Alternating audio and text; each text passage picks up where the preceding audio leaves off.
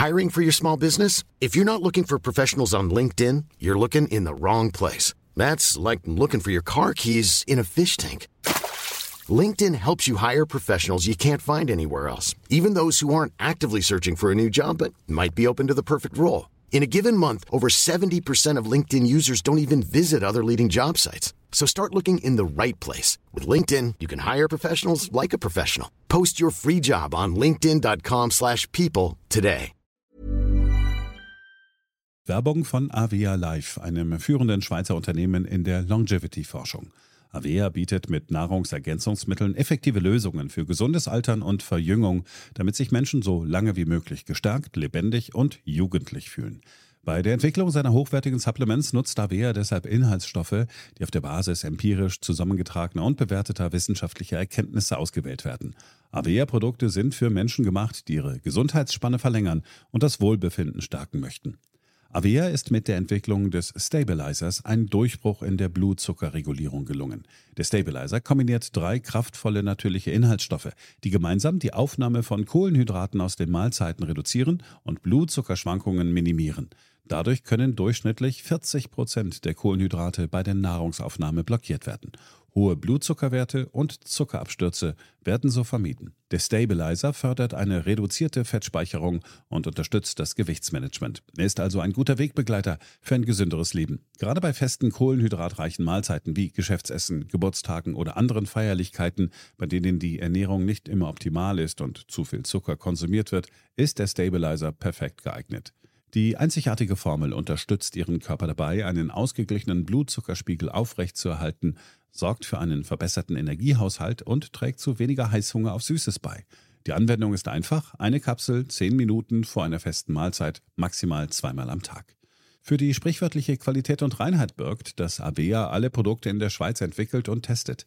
Die Inhaltsstoffe werden aus Rohwaren von qualitätsgeprüften, vertrauenswürdigen Lieferanten gewonnen. Außerdem bietet Avea eine Vielzahl von Produkten an, die auf die individuellen Bedürfnisse der Kunden abgestimmt sind. Dazu gehört auch ein DNA plus BioAge-Test, der den Kunden tiefe Einblicke in ihre genetische Verfassung ermöglicht. Neugierig geworden? Mehr Informationen gibt es unter avea-live.com. Avea bietet allen BTO-Hörern den Stabilizer mit 15% Preisvorteil auf die Erstbestellung. In den Shownotes dieser Episode finden Sie dafür den speziellen BTO-Code. Avea gewährt Ihnen eine 90-Tage-Geld-Zurück-Garantie, sodass Sie das Bundle risikofrei testen und sich selbst überzeugen können. Avea. Bestimme selbst, wie du alterst.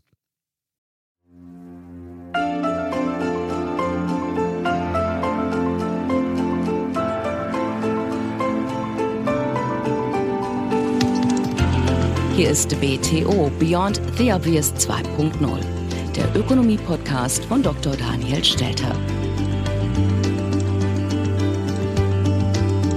Hallo und herzlich willkommen zur neuesten Ausgabe meines Podcasts.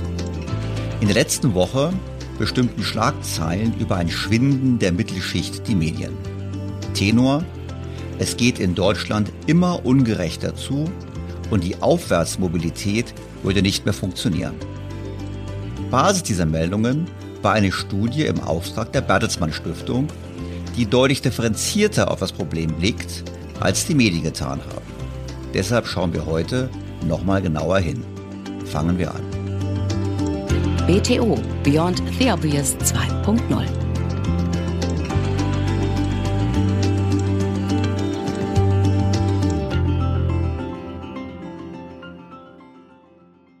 der letzten Woche wurde mal wieder das Ende der Mittelschicht ausgerufen. Die Ungleichheit wächst in Deutschland. Während viele Wohlhabende reicher werden und die Armen ärmer, passiert vor allem eines, die Mittelschicht bröckelt. Mitte der 1990er Jahre zählten noch 70 Prozent der Bevölkerung zur mittleren Einkommensgruppe. 2018 waren es nur noch 64 Prozent. Der Grund hierfür ist, dass die verfügbaren Einkommen in Deutschland für Haushalte in der Mittelschicht und in den unteren Einkommensgruppen über lange Zeit real nicht gewachsen sind. Und das hat sich erst in den letzten Jahren vor der Krise geändert. Und wenn wir uns jetzt anschauen, wer in Deutschland in dieser unteren Mittelschicht ist, dann sind das beispielsweise Berufsfachangestellte, Pflegehilfskräfte, Verkäuferinnen, aber auch Beschäftigte in der Gastronomie und beispielsweise Lkw-Fahrer besorgniserregend auch. Wenn man erst einmal abrutscht aus der Mittelschicht, dann ist es auch sehr, sehr schwer, wieder hineinzukommen. Hier spielt der Bildungsgrad einfach eine zentrale Rolle. Bei jungen Menschen mit einem abgeschlossenen Hochschulstudium ist der Anteil, der es in die Mittelschicht schafft, nur leicht gesunken. Bei jungen Menschen mit Abitur oder abgeschlossener Berufsausbildung betrug der Rückgang schon 12 Prozentpunkte und bei denjenigen ohne Berufsausbildung sogar 27 Prozentpunkte. Mhm. Wir sehen also, dass gerade jüngere Menschen mit niedrigem und mittlerem Bildungsniveau der Zugang zur Mittelschicht immer öfter verwehrt bleibt. Die Schlagzahlen waren besorgniserregend. Die ARD titelte, die Mittelschicht in Deutschland bröckelt. Das ZDF aggressiver, deutsche Mittelschicht schrumpft. Zeit Online sprach vom gebrochenen Aufstiegsversprechen und der MDR schrieb, das Armutsrisiko für die Mittelschicht nimmt zu. Das war übrigens nicht das erste Mal in den letzten Jahren, dass mit dem vermeintlichen Schrumpfen der Mittelschicht Schlagzeilen produziert wurden. So war der Präsident des DEW Berlin, Marcel Fratscher, im Mai 2016 in Medien und Talkshows gern gesehener Gast mit seiner Aussage, dass die Mittelschicht in Deutschland schrumpft und nicht nur das, die Entwicklung sei bei uns ähnlich schlimm wie in den USA. Klare Schlussfolgerung, Deutschland wird immer ungerechter. Weniger Beachtung fand in den Medien dann ein paar Wochen später die Meldung, dass das DEW sich bei der Studie erheblich verrechnet hatte. Trotz dieses peinlichen Fehlers hielten die Forscher aber an der Aussage fest, dass die Mittelschicht seit dem Jahr 1991 geschrumpft sei. Marcel Fratscher schrieb sogar ein Buch mit dem Titel Verteilungskampf, warum Deutschland immer ungleicher wird. Die gewünschte Nachricht war in der Welt, egal ob es nun stimmte oder eben, wie bei genauerer Betrachtung, eigentlich nicht. Nun also die aktuelle Studie im Auftrag der Bertelsmann Stiftung. Besonders deutlich vermeldete Spiegel Online die Studie. Unter der Überschrift Das gebrochene Versprechen der sozialen Marktwirtschaft war zu lesen. Deutschlands sozialer Lift ist kaputt. Immer weniger Bürgerinnen und Bürgern gelingt der Aufstieg in höhere Einkommensgruppen. Und zwischen den Generationen öffnet sich eine Kluft. Die Institutionen der sozialen Marktwirtschaft sind immer weniger in der Lage, das soziale Aufstiegsversprechen tatsächlich einzulösen, konstatiert die Bertelsmann Stiftung. Vor allem für die untere Mitte ist das Risiko des ökonomischen Abstiegs groß. Zwischen 2014 und 2017 rutschten 22 Prozent aus dieser Gruppe ab und waren arm oder von Armut bedroht. Zugleich haben sich die Chancen, aus der Armut den Aufstieg in die Mittelschicht zu schaffen, in den vergangenen Jahren drastisch verschlechtert, von 40 auf 30 Prozentpunkte. Das ist schon eine alarmierende Nachricht. Die Marktwirtschaft bricht ihr Versprechen. Aufstieg findet nicht mehr statt. Für die untere Mitte ist es besonders bitter. Immerhin 22 Prozent rutschen ab und sind arm oder von Armut bedroht. Und für Arme ist es deutlich schwerer, in die Mittelschicht aufzusteigen. Das sind Themen, die wir sehr ernst nehmen müssen. Der Spiegel konzentriert sich in dem Artikel auf die Presseerklärung der Stiftung. Dort ist zunächst zu lesen, wie wichtig die Mittelschicht ist. Die Mittelschicht ist ein wesentlicher Eckpfeiler der sozialen Marktwirtschaft in Deutschland. Eine breite Wohlstandsbasis hierzulande sorgt für eine starke Binnennachfrage, ist attraktiv für inländische wie ausländische Investitionen und lässt Innovationspotenziale zur Entfaltung kommen. Eine leistungsfähige Mittelschicht erbringt den Großteil des Steueraufkommens und trägt somit wesentlich zur Handlungsfähigkeit des Staates bei. Eine stabile Mittelschicht sorgt für Vertrauen in demokratische Institutionen und damit auch für die Bereitschaft, sich in die Gestaltung des Systems einzubringen. Gesellschaftliche Fliehkräfte werden im Zaum gehalten. Dies ist gerade in der heutigen Zeit von enormer Bedeutung, da sich die großen Herausforderungen durch Digitalisierung, Transformation zur Nachhaltigkeit und demografischen Wandel nur mit gesellschaftlichem Zusammenhalt bewältigen lassen. Ich denke, dieser Analyse kann man nur zustimmen. Und umso bedenklicher ist die Schlussfolgerung der Stiftung. Die deutsche Mittelschicht bröckelt. Hier lohnt es sich, den Kernnachrichten auf den Grund zu gehen. Beginnen wir mit der Definition des Begriffs Mittelschicht, der gar nicht so eindeutig ist, wie die Studie erklärt. Es bezeichnen sich etwa 73 Prozent der Menschen in Deutschland selbst als Teil der Mittelschicht. Es ist jedoch gut dokumentiert, dass es einen Mittelschichtsbias gibt. Das heißt, dass viele Menschen sich selbst als Teil der Mittelschicht begreifen, obwohl ihre sozioökonomischen Verhältnisse etwas anderes vermuten lassen. Daher kann es problematisch sein, sich bei der Untersuchung des wirtschaftlichen Wohlergehens von Mittelschichtshaushalten auf subjektive Einschätzungen des eigenen Status zu verlassen. Nun könnte man natürlich sagen, dass es darauf ankommt, wie die Menschen sich selbst wahrnehmen. Ist das doch vermutlich ein klareres Zeichen für das Glücksgefühl. Aber die Stiftung möchte es lieber an finanziellen Kategorien festmachen. Was wiederum auch nicht falsch ist, wissen wir doch, dass finanzielle Autonomie mit sehr viel Zufriedenheit einhergeht.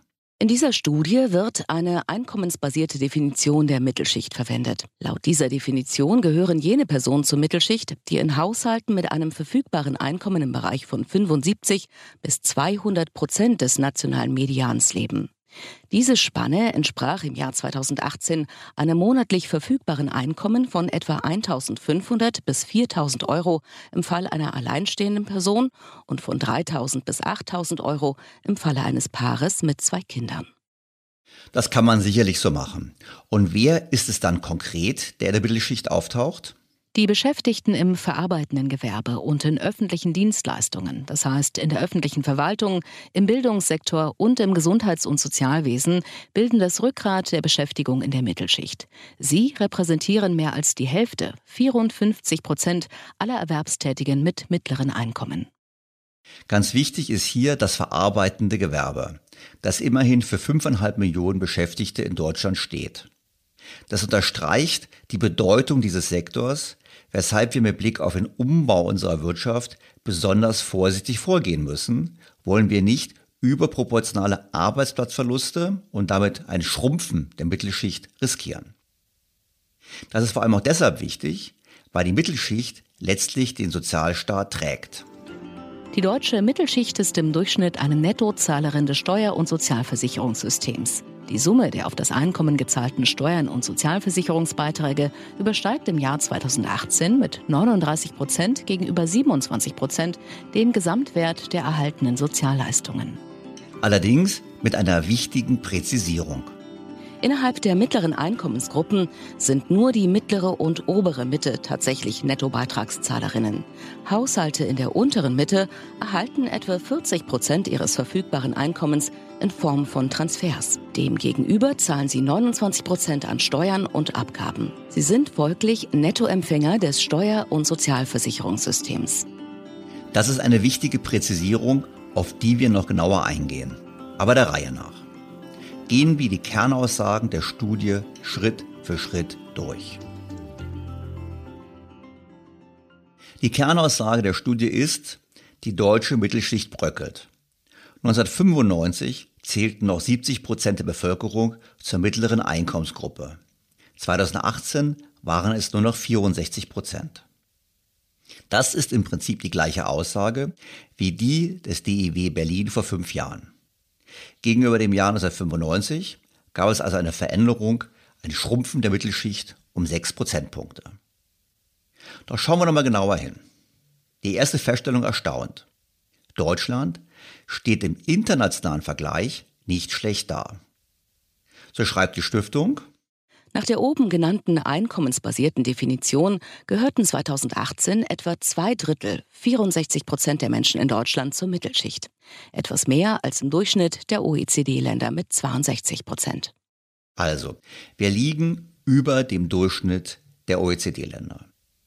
Und wenn man mal schaut, wer vor uns ist, stellen wir fest, dass wir auf einem Niveau liegen mit der Schweiz, Schweden, Frankreich, also Ländern, die ähnlich sind wie wir, die haben vielleicht einen Prozentpunkt mehr oder zwei Prozentpunkte mehr in der Mittelschicht, aber deutlich vor Großbritannien oder den USA. Also ein Vergleich mit den USA ist hier überhaupt nicht angezeigt. Was ebenfalls auffällt, und darauf kommen wir noch genauer, ist, dass wir mit 10% einkommensarmen Menschen über den anderen Ländern liegen, die eine ähnlich große Mittelschicht haben wie wir. Umgekehrt haben wir nicht überproportional viele Menschen mit sehr hohen Einkommen. Dieser Anteil liegt in Deutschland bei 7 Prozent und damit sogar unter dem Niveau von Frankreich, wo 8 Prozent der Menschen hohe Einkünfte haben. Das heißt, wir haben eine große Mittelschicht, wir haben eine kleine Oberschicht und wir haben eine größere Gruppe als die anderen Länder an einkommensarmen und an armen Menschen.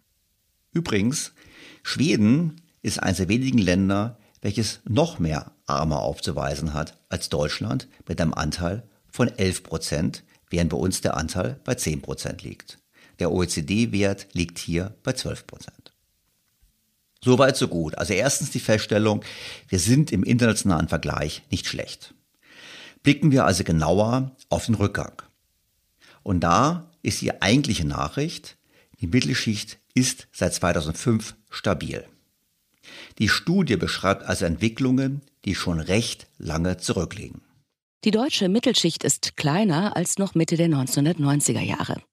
Zwischen 1995 und 2018 ist sie um sechs Prozentpunkte geschrumpft, von 70 auf 64 Prozent der Bevölkerung. Der Großteil dieses Rückgangs fand in den frühen 2000er Jahren statt, als sich die Einkommensunterschiede in Deutschland vergrößerten. Die mittlere Einkommensgruppe in Deutschland erholte sich trotz des Wachstums der Beschäftigung ab dem Jahr 2005 nicht. Was heißt es im Klartext? Zunächst heißt es, dass die Mittelschicht seit 2005, also immerhin seit 15 Jahren, stabil ist. Der Rückgang fand in den Jahren davor statt.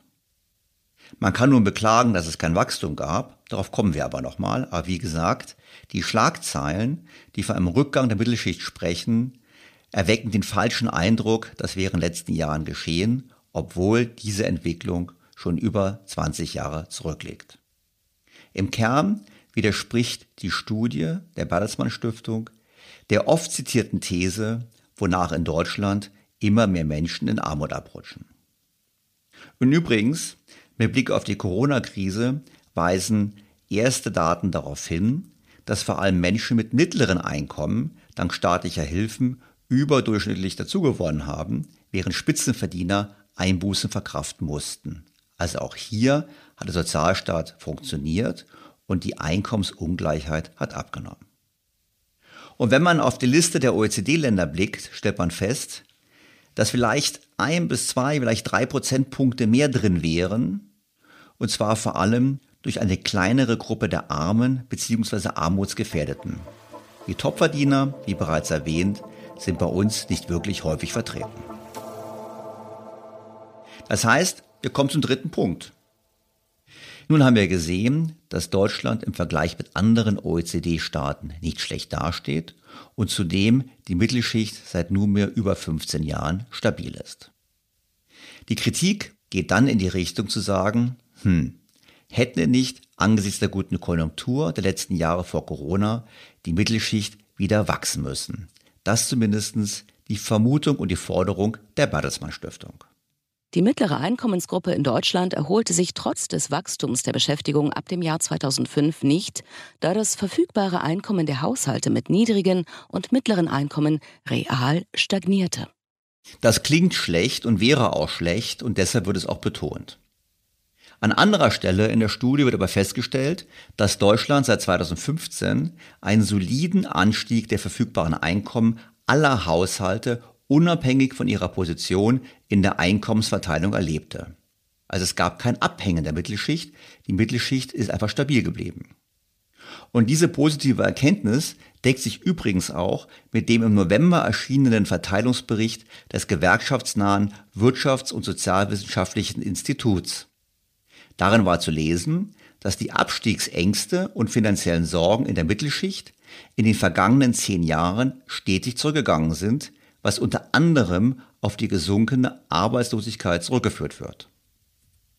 Witzig an dieser Stelle, ausgerechnet das DIW Berlin, also die Kollegen von Marcel Fratscher, den wir schon eingangs erwähnt hatten, haben im Frühjahr 2020, also kurz vor Corona, vermeldet, dass die Ungleichheit in Deutschland abnimmt. Statt zu wachsen, sinke das Verhältnis zwischen kleinen und großen Stundenlöhnen und zwar kräftig. Nach einer langen Phase des Rückgangs oder der Stagnation sind die Bruttostundenlöhne in Deutschland zwischen 2013 und 2018 im Schnitt um mehr als 8 Prozent real gestiegen. Gerade das unterste Dezil, also die 10 Prozent der Beschäftigten mit den geringsten Stundenlöhnen, verzeichnete einen überdurchschnittlichen Anstieg, was die Lohnungleichheit spürbar zurückgehen ließ. Klartext. Ohne Corona hätten wir wohl ein Anwachsen der Mittelschicht gehabt. Dann hätte es allerdings auch keine Aufmerksamkeit für die Studie und die gewünschten Schlagzeilen gegeben. Dennoch müssen wir noch tiefer blicken. Denn wir haben es jetzt von der Mittelschicht gesprochen, aber die Mittelschicht zerfällt in drei Gruppen. In die untere, in die mittlere und in die obere Mittelschicht. So zumindest in der Studie.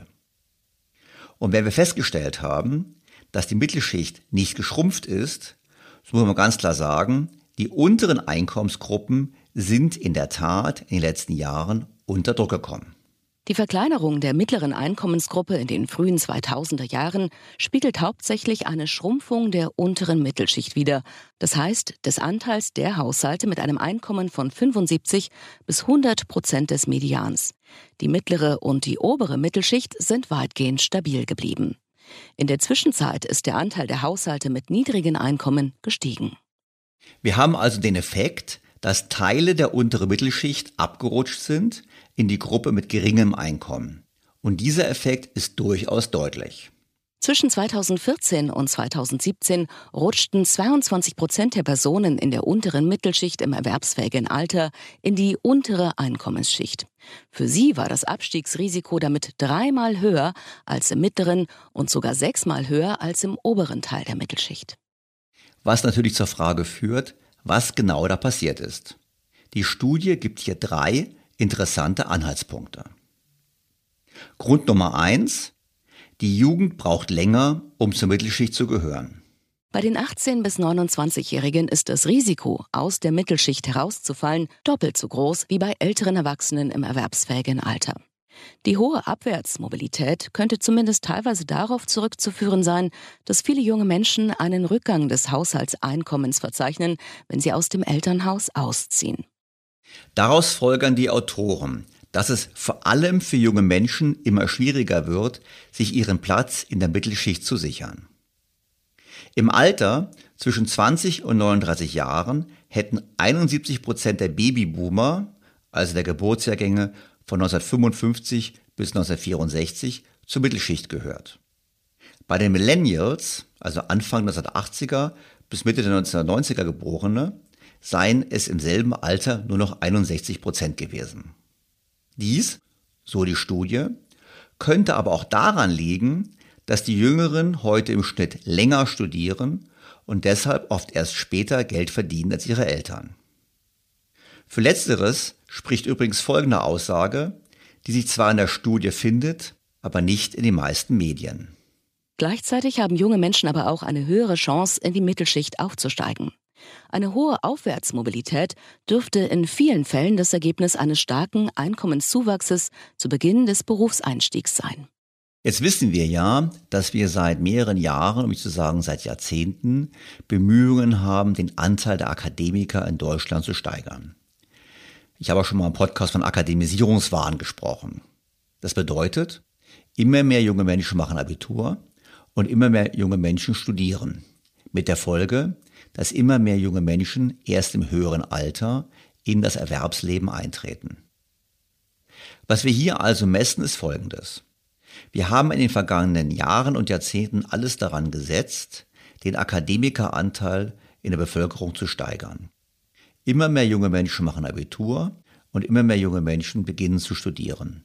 Die Folge ist zwangsläufig ein späterer Eintritt in den Arbeitsmarkt.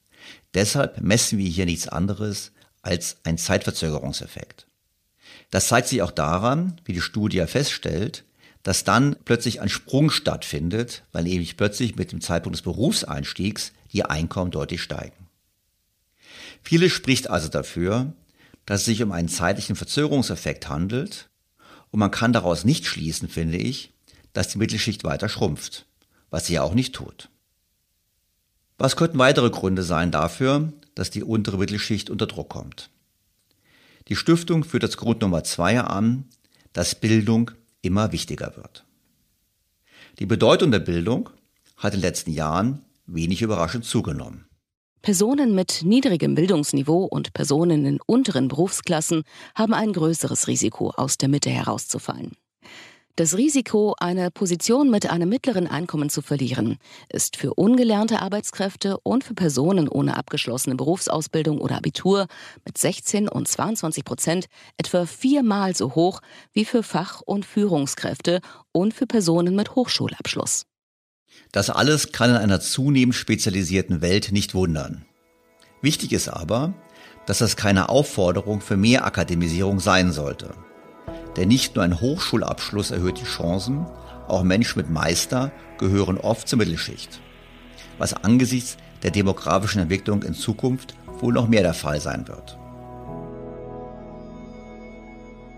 Kommen wir zu Grund Nummer drei und einem Punkt, der in den meisten Artikeln über die Studie mit keinem Wort erwähnt wird. Die Folgen der Migration. Migranten unterliegen einem größeren Abstiegsrisiko als in Deutschland geborene Personen. Das Risiko, aus der mittleren Einkommensgruppe herauszufallen, ist für im Ausland geborene Personen höher als für Einheimische. Unter den Einheimischen ist die Abwärtsmobilität bei denjenigen, die von zugewanderten Eltern abstammen, größer. Und weiter? Die Wahrscheinlichkeit, dass Zugewanderte der Mittelschicht angehören, ist geringer als Mitte der 1990er Jahre was jedoch die veränderte Zusammensetzung der deutschen Bevölkerung mit Migrationshintergrund widerspiegeln könnte. Zu Beginn des Beobachtungszeitraums im Jahr 1995 stammten die meisten Migranten aus mittel- und osteuropäischen Ländern, der Türkei oder Italien. Die Zunahme sogenannter humanitärer Migranten ab 2015 führte zu einem Anstieg des Anteils von Immigranten aus Syrien, dem Irak und Afghanistan, die möglicherweise länger brauchen, um sich in den deutschen Arbeitsmarkt zu integrieren und in die Mittelschicht aufzusteigen.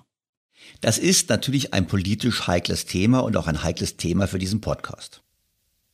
Die Studienautoren versuchen vor allem auf einen Sondereffekt aufgrund der Migration des Jahres 2015 zu verweisen. Das stimmt aber so nicht. Denn Migration ist der entscheidende Faktor, wenn es darum geht, die Zunahme des Armutsrisikos und den zunehmenden Druck auf die unteren Einkommensgruppen zu erklären. Das Problem bestand nämlich schon vor der Migrationswelle des Jahres 2015. Laut Daten des sozioökonomischen Panels des DIW Berlin lag schon 2012 das Einkommen von Menschen mit Migrationshintergrund deutlich unter dem Niveau der schon länger hier lebenden Bevölkerung.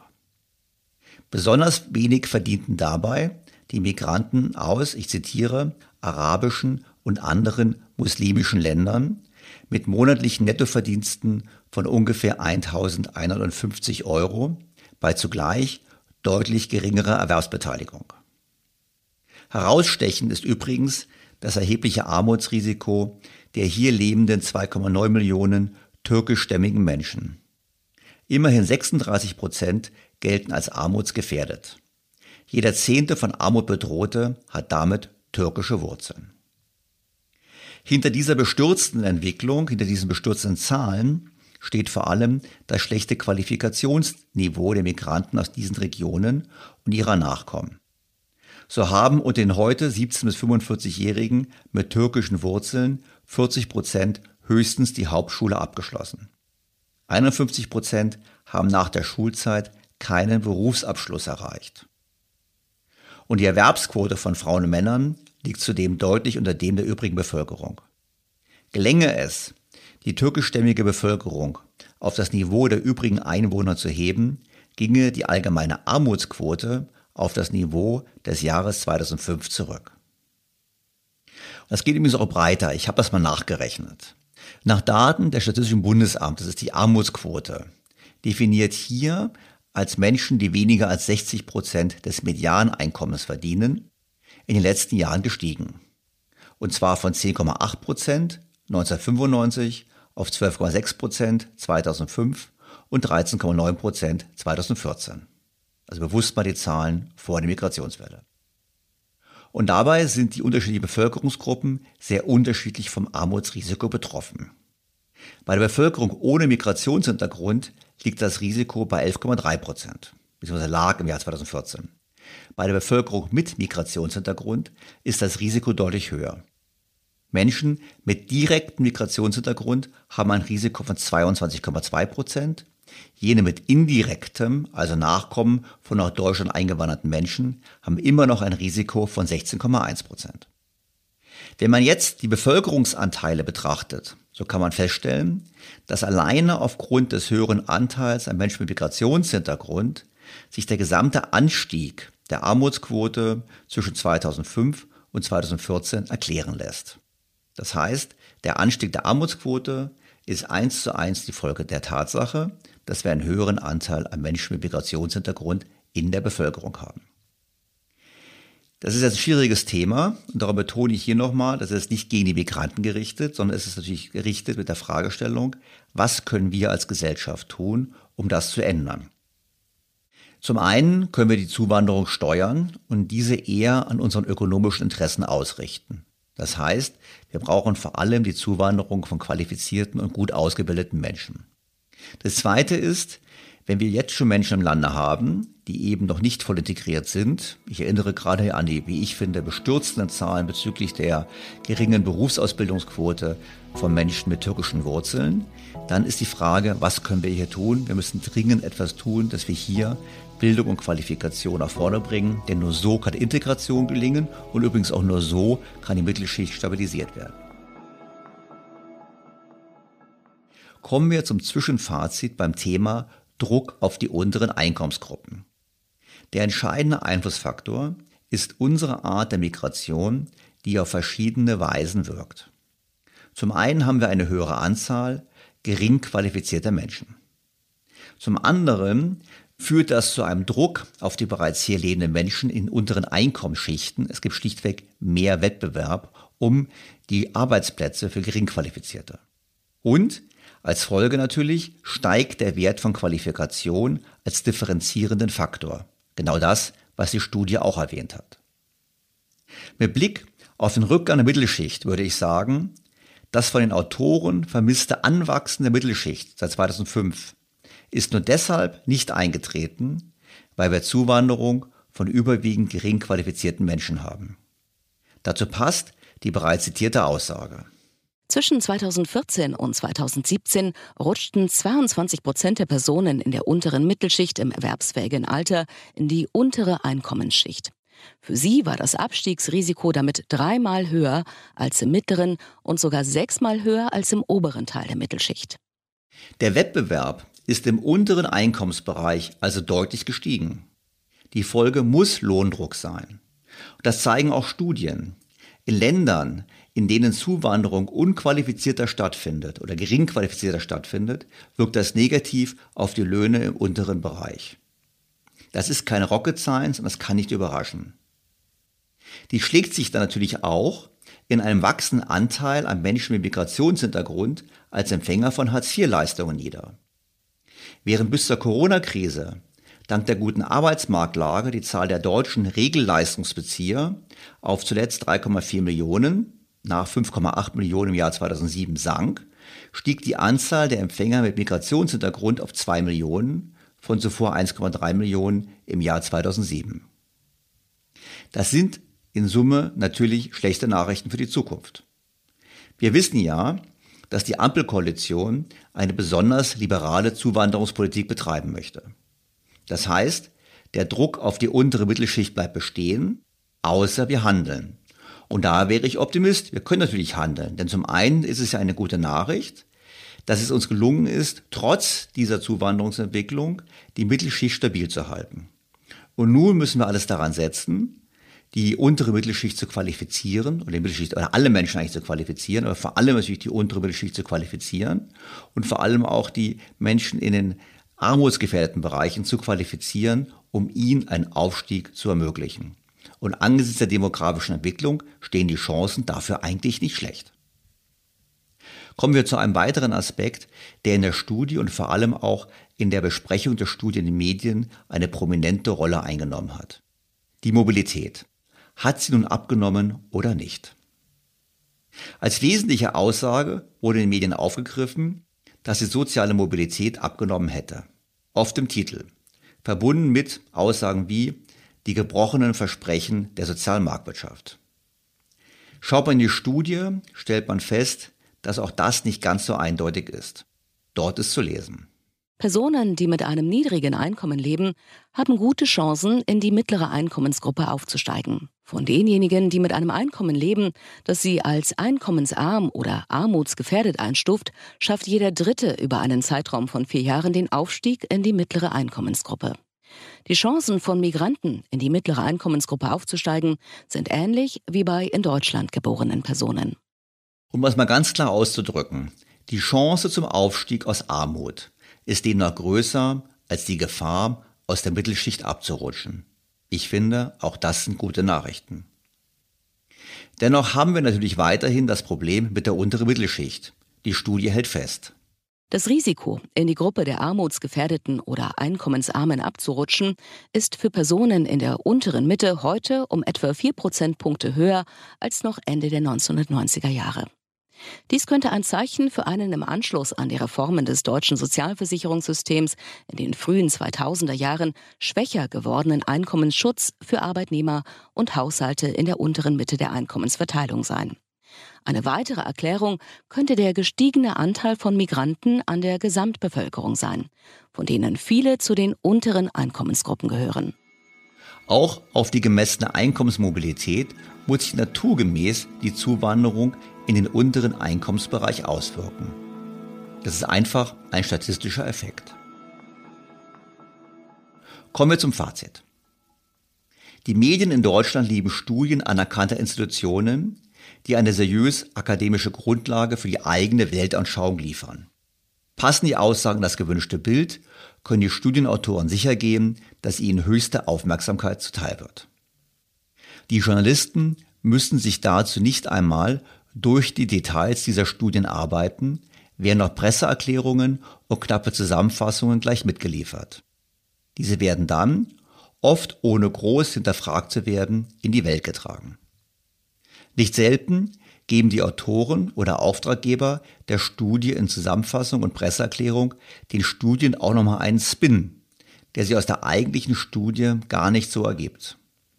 Und all das muss man im Hinterkopf haben, wenn wieder eine Studie in den Medien promotet wird, mit dem Ziel, bestimmte politische Entscheidungen herbeizuführen oder zu rechtfertigen. Dies gilt besonders beim Thema der Ungleichheit. Ich erinnere daran, dass nach Daten der OECD Deutschland eines der Länder mit der geringsten Einkommensungleichheit und dem geringsten Armutsrisiko ist. Der Anstieg des Armutsrisikos und der Druck auf die unteren Einkommen lässt sich, wie ich gezeigt habe, allein mit dem gestiegenen Anteil der Bevölkerung mit Migrationshintergrund erklären. Übrigens trägt die Zuwanderung auch zu einer höheren Ungleichheit bei der Vermögensverteilung bei. Ganz einfach deshalb, weil die Migranten überwiegend kein Vermögen besitzen. Somit werden wir also, weil wir ein hilfsbereites Land sind und Menschen Asyl gewähren oder ihnen unabhängig von Qualifikation Zugang gewähren, ein immer ungerechteres Land, woraus dann Rufe nach mehr Umverteilung und höheren Steuern abgeleitet werden. Das finde ich zumindest komisch. Denn ich finde es vollkommen richtig, dass wir weltoffen sind, Zuwanderung fördern und vor allem auch Schutz bieten, denen die Schutz brauchen. Und wir sollten daraus nicht ableiten, dass wir ein ungerechteres Land werden, denn das werden wir nicht. Und das denke ich mir vor allem auch dann, wenn ich so etwas lese wie vom Professor Marcel Fratscher, der in der Zeit in der letzten Woche natürlich auch die Studie kommentiert hat. Wieso sollen wir Menschen mit Migrationsgeschichte in der Betrachtung unserer Gesellschaft und bei Verteilungsfragen anders behandeln als solche, die keine Migrationsgeschichte haben? Bei der Verteilung von Einkommen und Vermögen geht es um Gerechtigkeit, wirtschaftliche Chancen und Effizienz und vor allem auch um soziale Teilhabe. Wir leisten in erheblichem Umfang humanitäre Hilfe und die Aufnahme von gering qualifizierten und vermögenslosen Menschen muss zu höherer Ungleichheit bei Einkommen und Vermögen führen.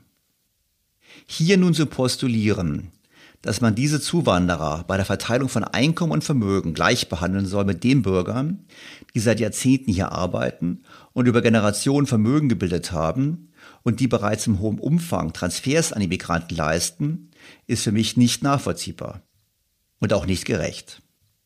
Wir müssen jedem die Chance bieten, sich in Deutschland zu integrieren und über Bildung, Arbeit, kurz gesagt einen Beitrag zur Gesellschaft aufzusteigen. Der Appell ist also dringend hier, wir müssen etwas tun, um über Qualifikation, über Spracherwerb den Aufstieg in die Mittelschicht zu erleichtern.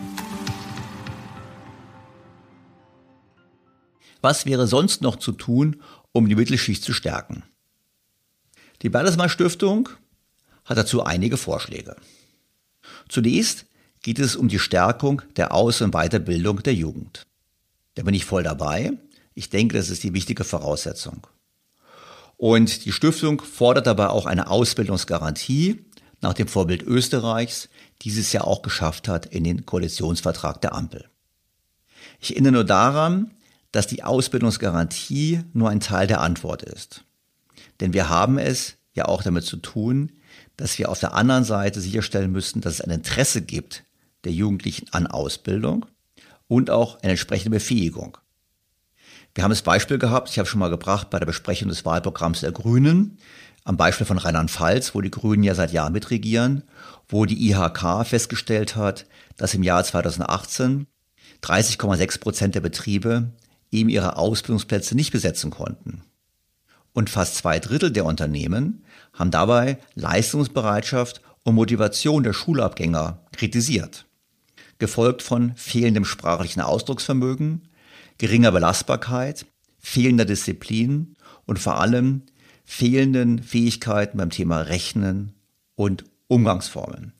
Und das zeigt einfach, wir haben ein grundlegenderes Problem. Es genügt nicht zu sagen, wir geben eine Ausbildungsgarantie, sondern im Sinne von fordern und fördern müssen wir mehr tun, um eben die Berufsausbildung voranzubringen, im eigenen Interesse und im Interesse der nachfolgenden Generation. Die Bertelsmann Stiftung hat darüber hinaus einen Punkt gehabt, der mich ausgesprochen gefreut hat. Haushalte mit mittleren Einkommen sind in Deutschland mit einer vergleichsweise hohen, effektiven Steuerbelastung auf ihre Arbeitseinkommen konfrontiert.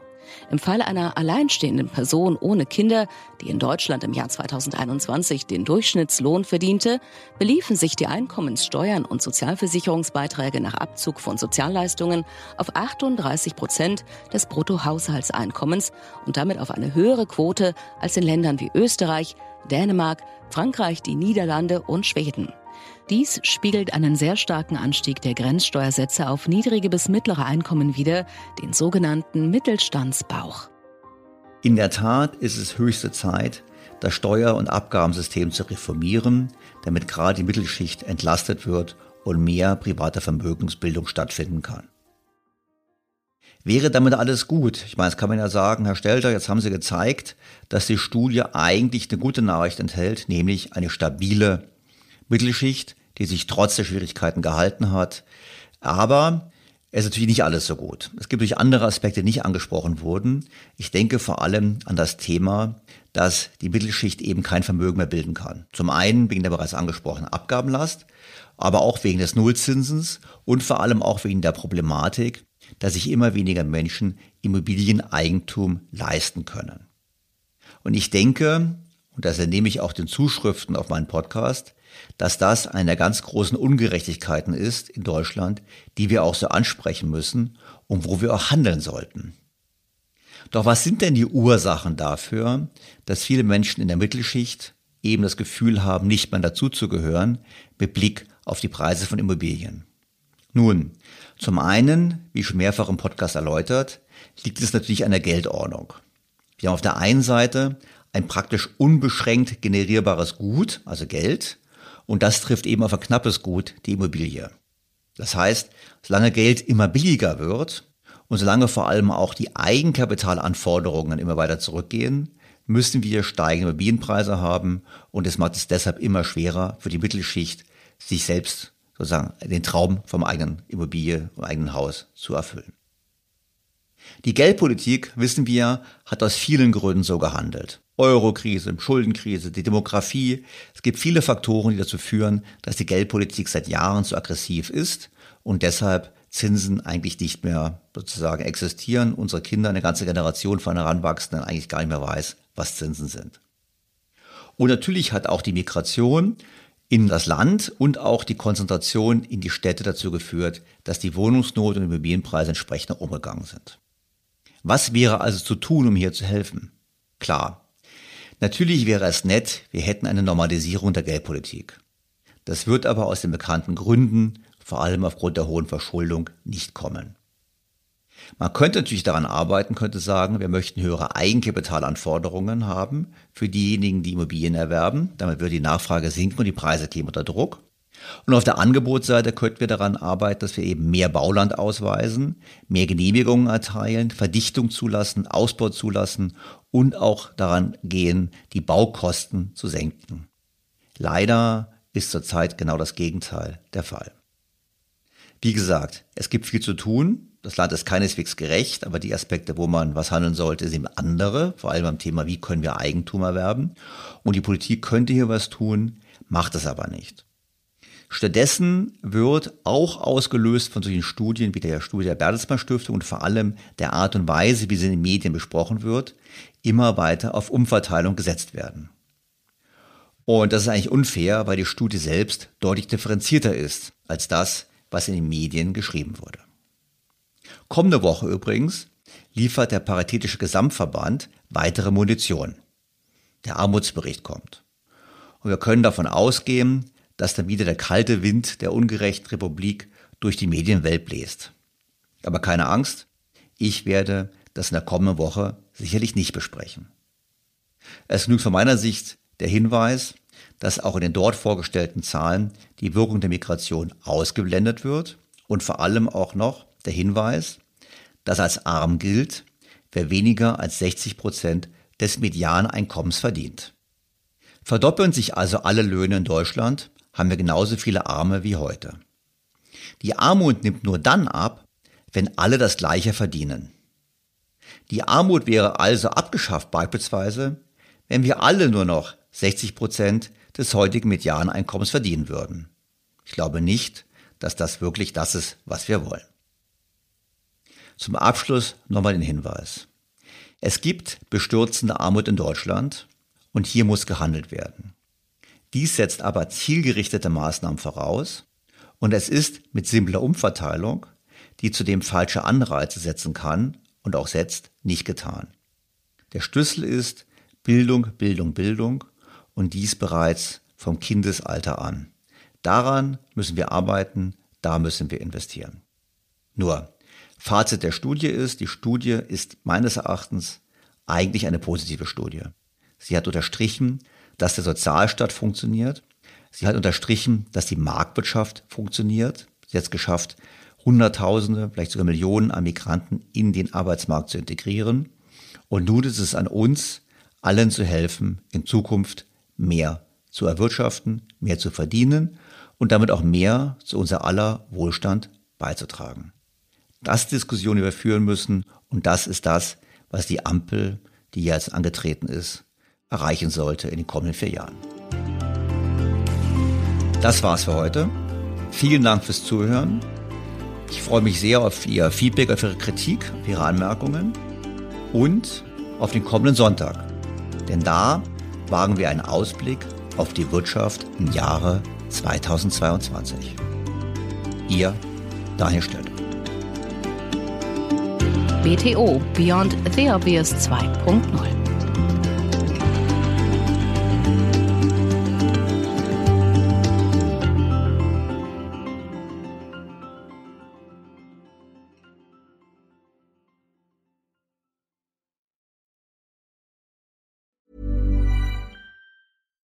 Was ist noch besser als ein guter Plan? Die Möglichkeit, ihn zu ändern. Mit integrierter KI bietet Workday kontinuierliche Innovationen, die Ihnen helfen, agil zu bleiben, egal was passiert. Workday, the finance and HR system for a changing world.